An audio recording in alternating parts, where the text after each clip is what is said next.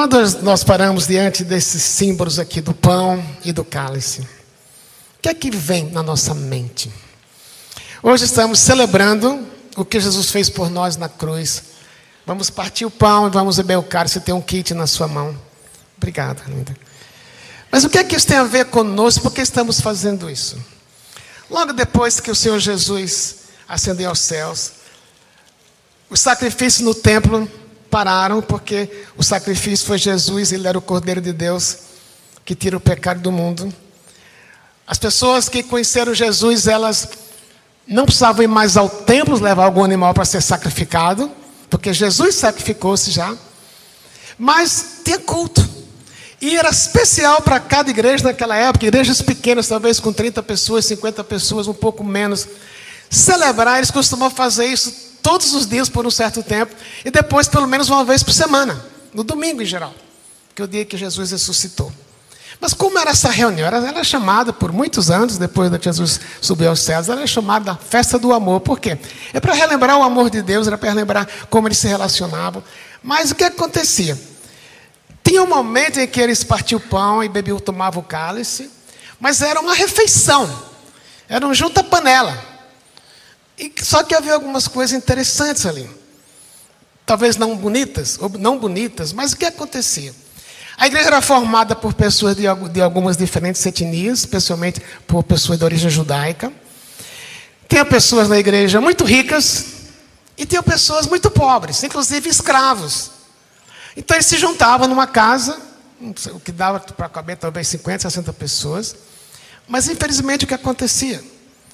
Os que, eram, os que eram mais ricos, que tinham mais dinheiro, traziam suas sacolas, não sei o que ser sacola, seu, as suas comidas, que eram as receitas preciosas que eles podiam comprar ou mandar fazer. E o que acontecia? Eles comiam num canto da sala, eles ficavam separados. Por outro lado, havia um grupo, os pobres, os escravos, que ficavam do outro lado.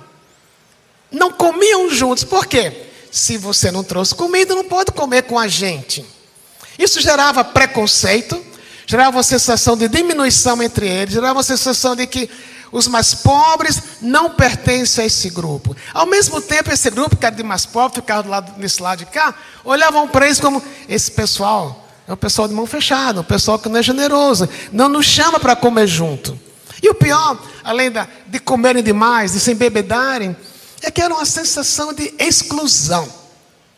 Embora que era o corpo de Cristo, mas havia uma exclusão por parte dos mais ricos e por parte dos mais pobres. Você não nos pertence e os de cá, você também não nos pertence. Nós não nos pertencemos. Então, no capítulo 11 de 1 Coríntios, quando o apóstolo Paulo, tendo recebido do Senhor as instruções sobre como celebrar a ceia, ele vai lidar com esse problema.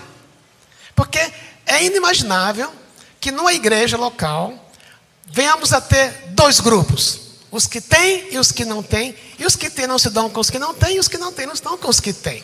Por isso, no capítulo 11, se você quiser abrir comigo, capítulo 11, 1 Coríntios, a partir do versículo 23. Eu queria que tivesse em mente esse pano de fundo que eu dei, porque Paulo está lidando nesse texto como lidar, como você participar da ceia do Senhor da forma correta. Então, a partir do versículo 23 diz assim: Pois recebi do Senhor que também entreguei a vocês, que o Senhor Jesus, na noite em que foi traído, tomou o pão e tendo graças, dado graças, partiu e disse: Isto é o meu corpo, que é dado em favor de vocês. Façam isto em memória de mim. Da mesma forma, depois da ceia, ele tomou o cálice e disse: Este cálice é a nova aliança no meu sangue. Façam isto sempre que beberem em memória de mim. Porque sempre que comerem deste pão e beberem deste cálice, vocês anunciam a morte do Senhor até que ele venha. Nessa frase está qual o propósito propósito da ceia? Porque nós estamos hoje partindo do pão e tomando cálice. Qual o propósito? Aqui está a resposta. Quando nós fazemos isso, nós estamos anunciando o que Jesus fez por nós. Você pode dizer, mas eu não estou falando nada, eu estou aqui sentado no meu lugar. Como é que é isso? Ok, o simples ato de você participar deste momento, comendo pão e bebendo cálice, é uma expressão pública de que você crê naquilo que Jesus fez. Por isso a alegria, por isso a solenidade. Quer dizer, não precisa falar, mas o fato de estarmos juntos, por isso a ceia é um local de estarmos juntos, como pessoas, como um grupo, Você que está nos vendo em casa, uma palavra para você também. Se você não veio por outra razão que não seja cansaço, é você tem que estar aqui no momento da ceia. Não pelo menos hoje, mas está aqui porque ceia tem a ver com comunhão. Agora, qual é o alvo? Jesus falou que é para fazer isso em memória dele. Então, cada vez que você come o pão, bebe o cálice, é pão, é cálice, não deixa de ser pão, não deixa de ser cálice. Não quer dizer que se você levar esse pedaço de pão para casa, ele está abençoado, ou bendito, ou benzido. Ele continua sendo pão, aqui continua sendo suco de uva. Mas nesse momento, o que eu preciso ter em mente é o que é que ele simboliza para a gente. Ele simboliza que eu, sou, eu, era pecador, sou pecador, merecia condenação eterna, eterna por causa dos meus pecados, mas Jesus morreu por mim na cruz para perdoar os meus pecados. Isso é que vamos fazer agora. Quanta vez que você fizer isso, é essa ideia na cabeça. Agora o que estava acontecendo? No versículo seguinte, ele diz assim: Portanto, todo aquele que comer o pão e beber o cálice do Senhor indignamente será culpado de pecar contra o corpo e o sangue do Senhor Jesus. Examine-se, pois, cada um a si mesmo, então, coma do pão beba do cálice. O que é que é beber e comer indignamente? É importante lembrar o contexto que eu dei. Porque alguns começaram, e Paulo critica isso, o apóstolo Paulo nos versículos anteriores, alguns vinham para festa ou para ceia, desculpe, simplesmente para satisfazer sua vontade de comer e beber. Então havia bebedeira, havia comilança. E esses aqui do outro lado ficavam olhando, que havia então, beber indignamente é quando eu não reconheço, duas coisas. Beber indignamente é quando eu não reconheço que isto aqui simboliza o que Jesus fez por nós, por mim, por você, e eu crer nisto. E outra coisa é, se eu creio nisto, Jesus morreu tanto por esse grupo como por esse grupo. E quando eu faço essa distinção, quando eu olho ao meu redor, pessoas que eu olho de cima para baixo, pessoas que eu digo, o que é que essa pessoa está fazendo aqui? O duro é que você pode falar isso, tem alguém, o que é que ela está fazendo aqui? E também ela pode dizer: o que é que você está fazendo aqui? Porque o estilo de vida não, não, não combina com, com o que Jesus é. Então o que é que Paulo está dizendo? Se vocês mantêm grupos separados, os escravos, os escravos talvez fosse a única refeição sadia da semana que eles podiam ter. Era na festa do amor, era no dia da Santa Ceia. Se fica esse lado, fica esse lado. Isso não reflete que Jesus morreu por ambos. E se Jesus morreu por ambos, eu não posso fazer distinção. Por causa da cor, por causa do dinheiro, por causa da educação, mas estarmos juntos, celebrando juntos o que Jesus fez por nós. Aí que diz assim: examine-se cada um a si mesmo, então coma do pão e beba o cálice. O que é que está dizendo? Antes de você comer, vamos fazer isso daqui a pouco, e beber.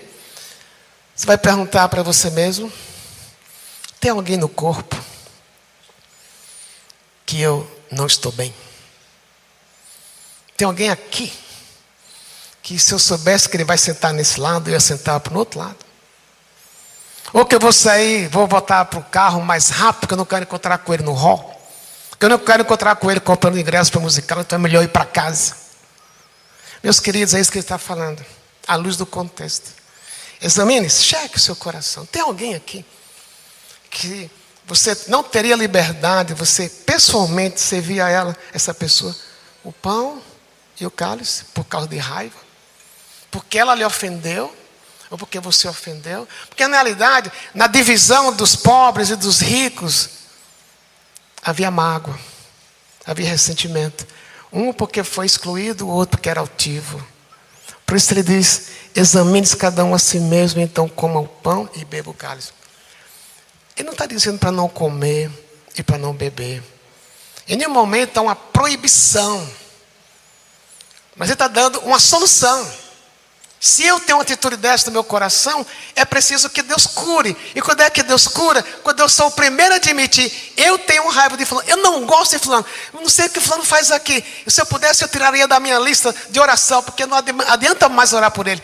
Essa atitude não pode haver.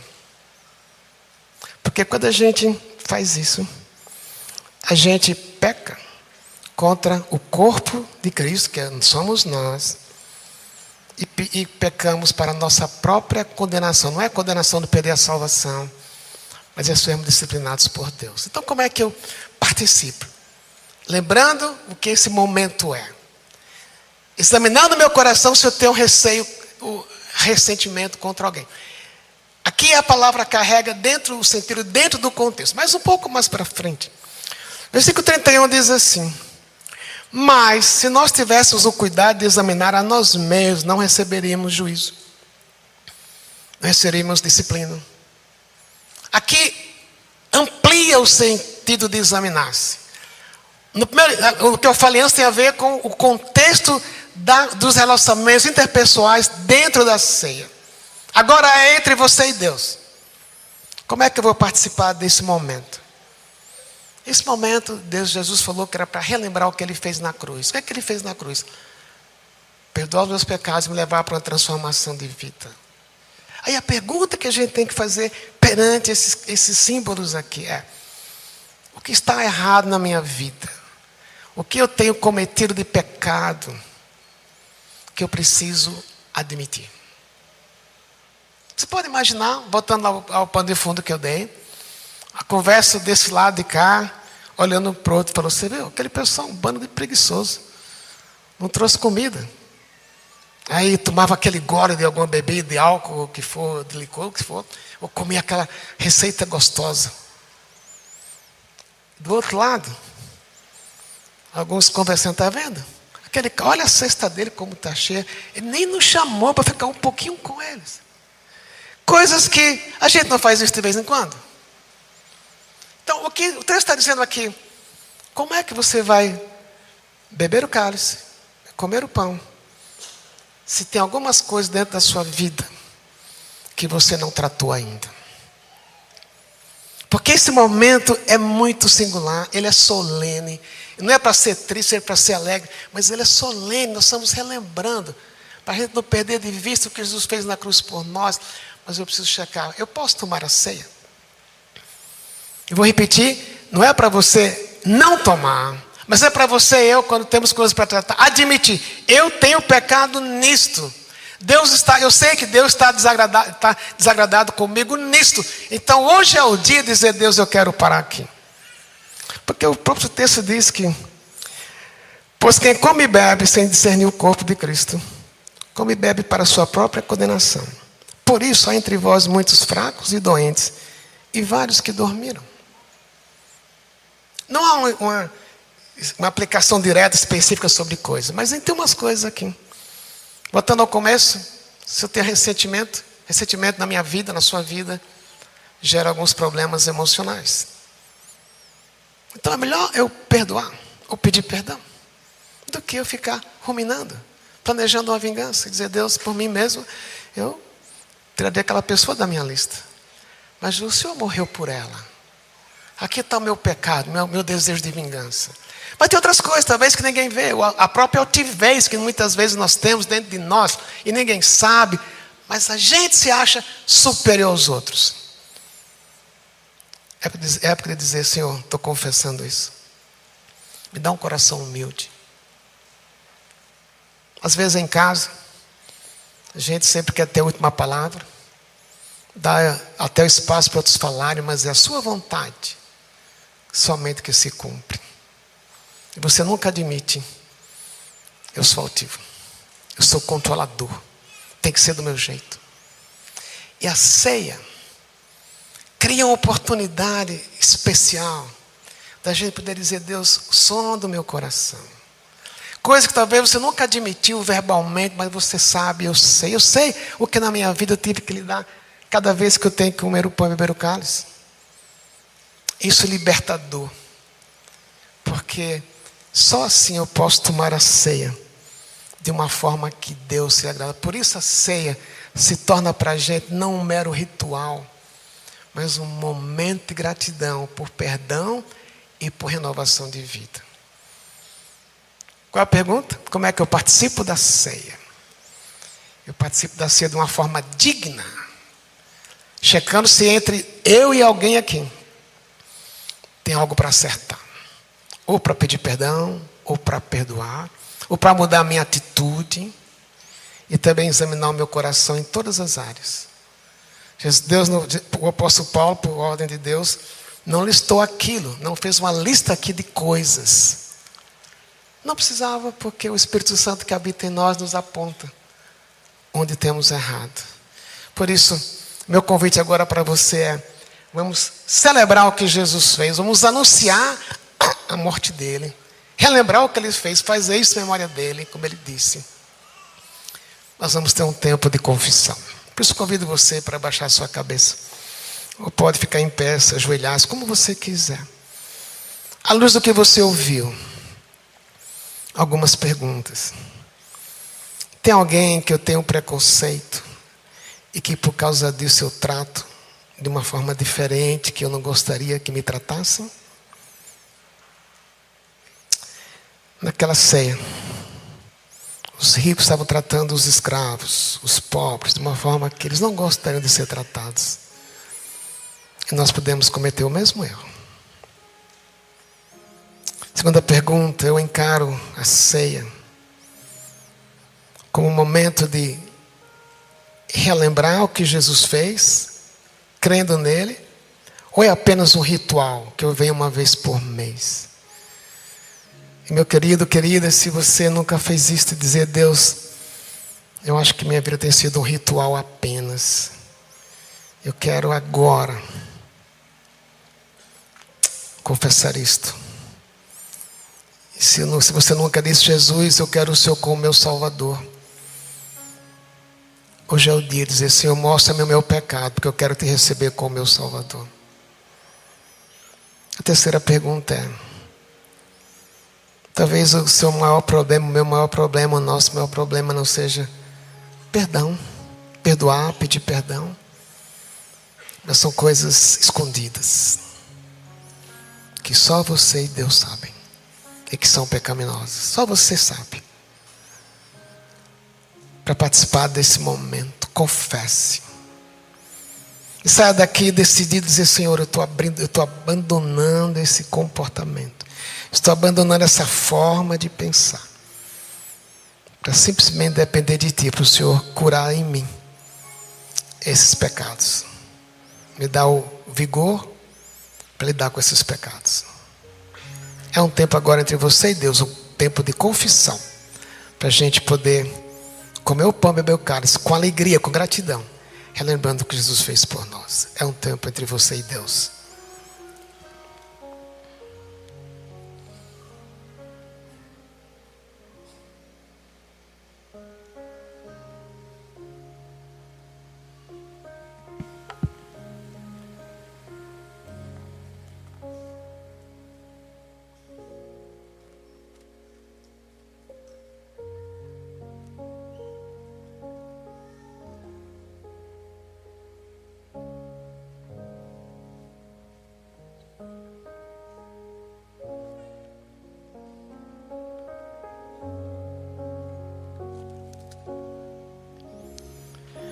Ó oh Deus, obrigado porque a gente pode agora anunciar a tua morte, comendo pão, bebendo cálice. E nós te pedimos que dentro de nós, cada dia mais, o Senhor produza como fruto do teu espírito a maneira de encarar a ceia mais do que nunca como algo solene, como um momento de recomeço mas especialmente como momento de relembrar o que o Senhor fez por nós. Que seja assim conosco. Em nome de Jesus oramos. Amém. Você tem um kit na sua mão? Podemos agora abrir o kit? Para a gente pegar a pequena bolachinha que está aí. E o que é que eu queria sugerir a você? Agora que você está com o creme cracker na mão aí. Olhar para ele. Poder relembrar o que você era antes de Jesus.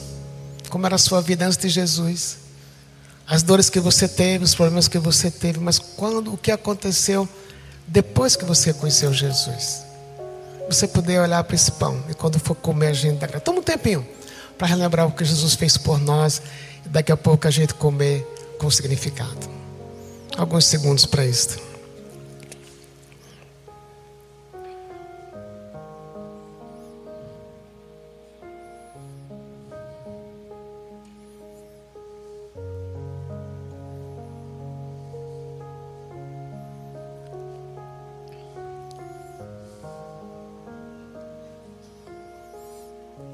Agora vamos comer eles todos ao mesmo tempo, depois da graças.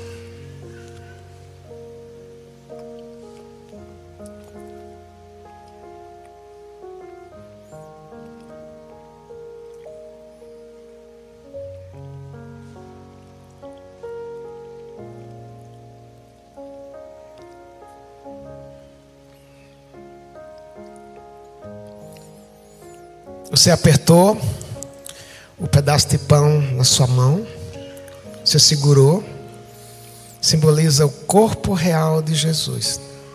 O pão continua sendo pão, mas ele simboliza o corpo de Jesus, que foi crucificado. E por causa dessa crucificação, você e eu temos perdão de pecados. Então, por isso, com as suas próprias palavras, dê graças a Deus pelo fato de Jesus ter morrido em seu lugar. Jesus morreu em seu lugar, em meu lugar. Dê graças pelo sacrifício dele.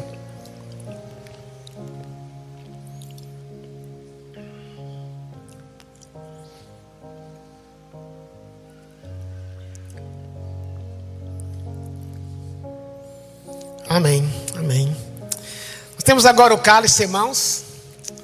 E voltando ao pano de fundo que eu dei da passagem, você pode imaginar que estava aqui desse lado esquerdo, olhando para o lado direito, reconheceram que haviam falado mal deles, havia criticado, havia chamado disso, aquilo, bem como estava do lado direito, olhado para eles, dito quem são esses, querem tomar, nosso, querem tomar nossos privilégios, deviam trabalhar para ter comida para trazer, mas eles admitiram que falaram isso. Ok. Aí domingo que vem, se conta de novo. Talvez não mude de repente a atitude, mas talvez podem pensar de novo. Deus não fala de novo. Deus trata vez por vez. E Deus é o único ser que tem o poder e a capacidade de resolver esquecer. Deus resolveu esquecer os nossos pecados. Quando Jesus na cruz derramou o sangue dele. E por ele esquecer os nossos pecados, nós podemos ser livres de culpa. Por isso, quando tomamos o, bebemos o cálice, é maneira de relembrar com gratidão.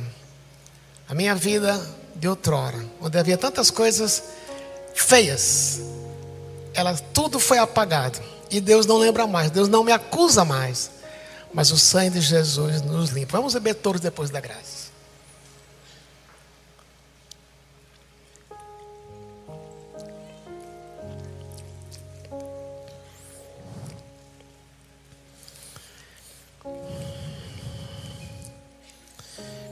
E agora, da mesma forma, se algo veio à sua mente, algum pecado que você até pensou, é impossível Deus ter me perdoado. Creia, esse momento é tão solene para a gente relembrar que o sangue de Jesus nos purifica de todo pecado. Por isso, dê graças, dê graças pelo sangue de Jesus derramado em seu, em meu, em nosso lugar.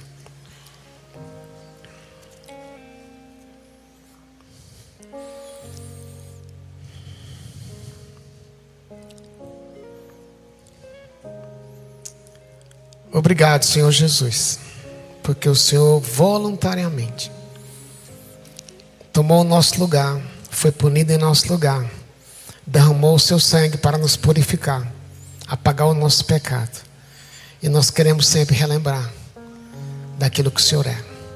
Te agradecemos porque nesse instante a gente anunciou isso entre nós. Falamos disso entre nós, ouvimos entre nós disso.